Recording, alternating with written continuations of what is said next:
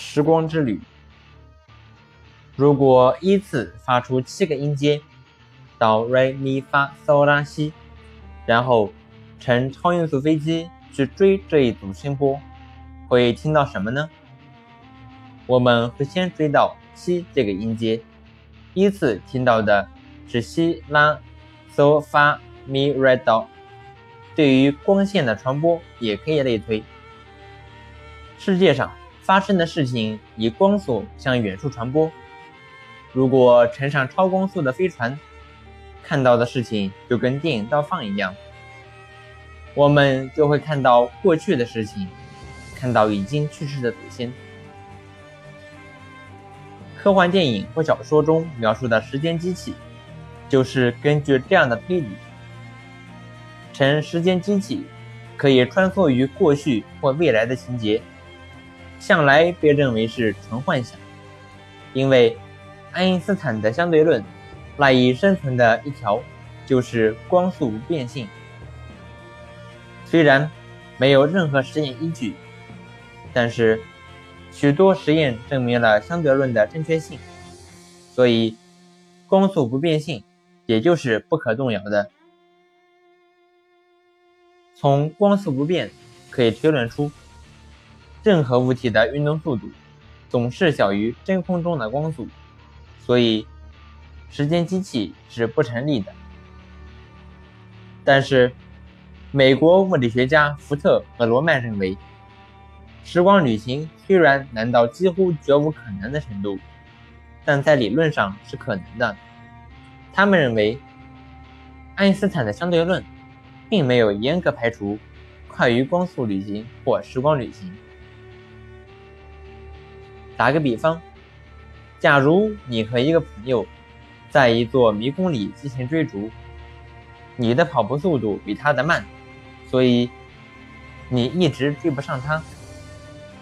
但是，如果你发现迷宫中的一个洞口，穿过这个洞口，你就可能超过你的朋友。福特和罗曼认为，时空旅行必须具备两大条件，即重孔和负面能源。宇宙间不同的时间和空间通过虫洞可以互通。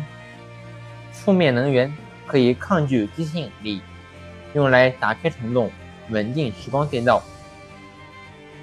越来越多的科学家相信。时光旅行不见得违反物理学定律。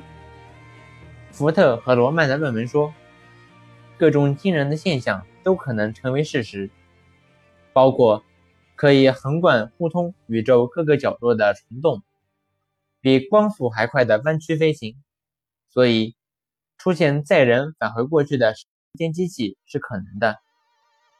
当然，这些都是理论上的问题，实际上。连这两位作者本人都认为，要做到这一点实在太难了。许多科学家认为，要精确预测科技的未来发展几乎是不可能的。但历史低估科幻故事的事例很多，相信有朝一日，人类能够遨游宇宙，纵横古今。当然。这里存在着一个因果问题，不能回到过去。首先是因果的限制，如果你回到过去，设法阻止你的爷爷出生你的父亲，那么你岂不就不能出生了吗？这种荒谬的逻辑可以这样来避免：我们回到过去，看到的只是过去的信息，而不能干预阻挠过去已经发生的事情。时光旅行只能观看，不能动手改变过去，就像看电影一样，这就没有逻辑问题。时光旅行将不必把人送来送去，往返于过去和未来，只要传送信息即可。